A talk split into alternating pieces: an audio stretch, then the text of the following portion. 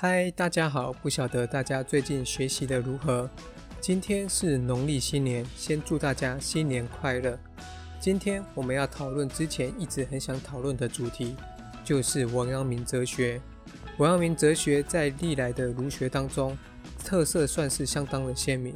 王阳明哲学当中至少有三个重要的概念，第一个是知行合一，第二个是致良知，第三个则是四句教。这三个概念，我们可以分成三讲进行介绍。今天我们就先介绍知行合一。我们之前在人物篇已经简单交代过王阳明的思想背景。王阳明主要是扭转朱子学的思想体系。虽然王阳明本人还是相当的敬重朱子，但是两人的思想是不能够相契合的。也就是说。在知行合一这个概念的提出，其实是对应朱子所讲的知行关系。朱子对于知行关系的看法是所谓的先知后行。先知后行是一个我们普遍上较能接受的对于知行两者之间的看法，因为我们要做任何事情，都是得先知道怎么做，才能够实践出来。例如，我要先知道冲煮咖啡的知识技巧，我才能够冲煮咖啡。不然我根本不知道怎么操作咖啡器具，这个就是最简单对于知行的看法，也就是所谓的先知后行。我们也相信各位听众应该较能接受这样的说法。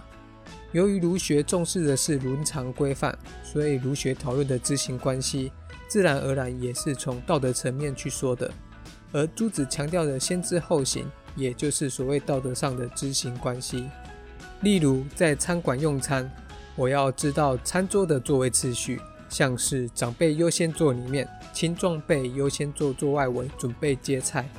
因为餐馆上菜的菜都相当的烫，而青壮辈的反应较为敏捷，以免发生意外，所以坐在座外围准备接菜。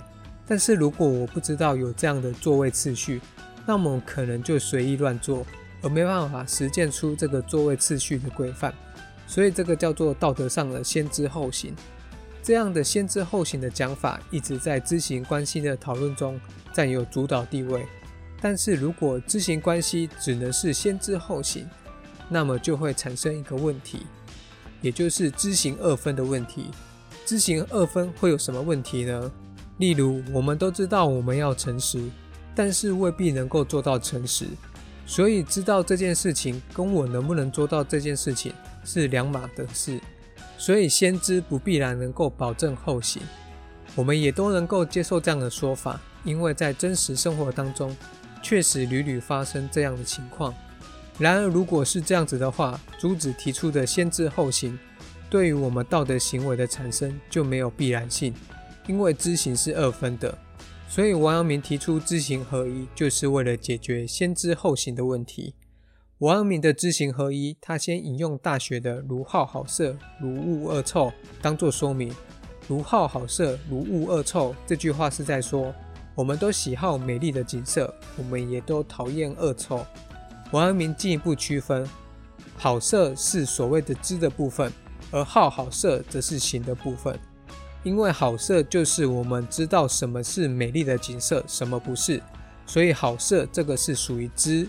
而好好色是我们实际上对于美丽的景色有一个喜好的行动，例如目光会注视眼前美丽的景色，所以好好色是属于行。但是当我们在车上闭目养神时，虽然经过美丽的海岸线，但是因为我们没有睁开眼睛，所以此时既没有好色的知，也没有好好色的行。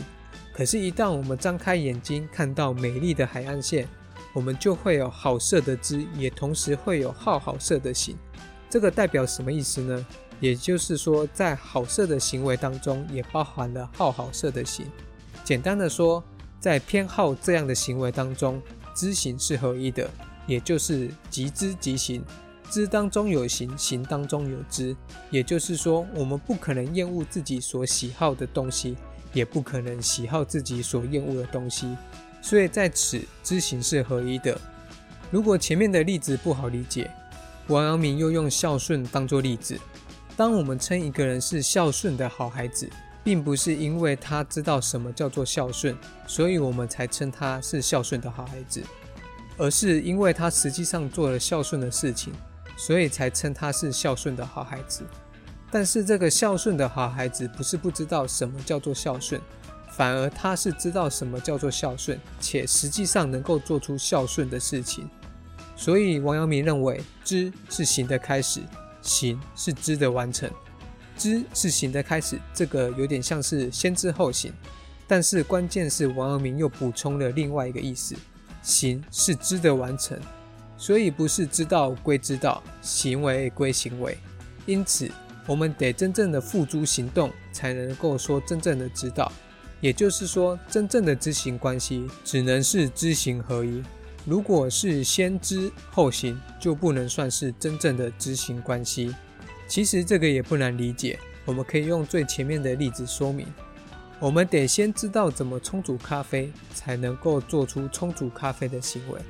但我们不能说我只要知道冲煮咖啡，就能算是真正的知道怎么冲煮咖啡，因为我们得正确无误的操作过一次，才能算是真正的知道怎么冲煮咖啡，否则就只是纸上谈兵。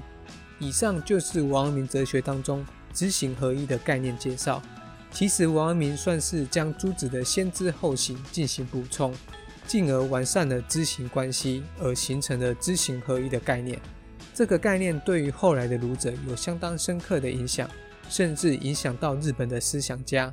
所以这是王阳明哲学当中重要的概念之一，而且这个概念也很好运用到我们的生活当中。当我们说我们知道什么是道德的行为时，如果我们只是停留在知道的层次，还没有进入到运用的层次，那就不是真正的知道，而必须进入到运用的层次才算是真正的知道。如果你喜欢我们今天的整理，请不要吝啬的按下订阅或关注，并分享给其他有兴趣的朋友。感谢你的聆听，我们下一讲再见喽。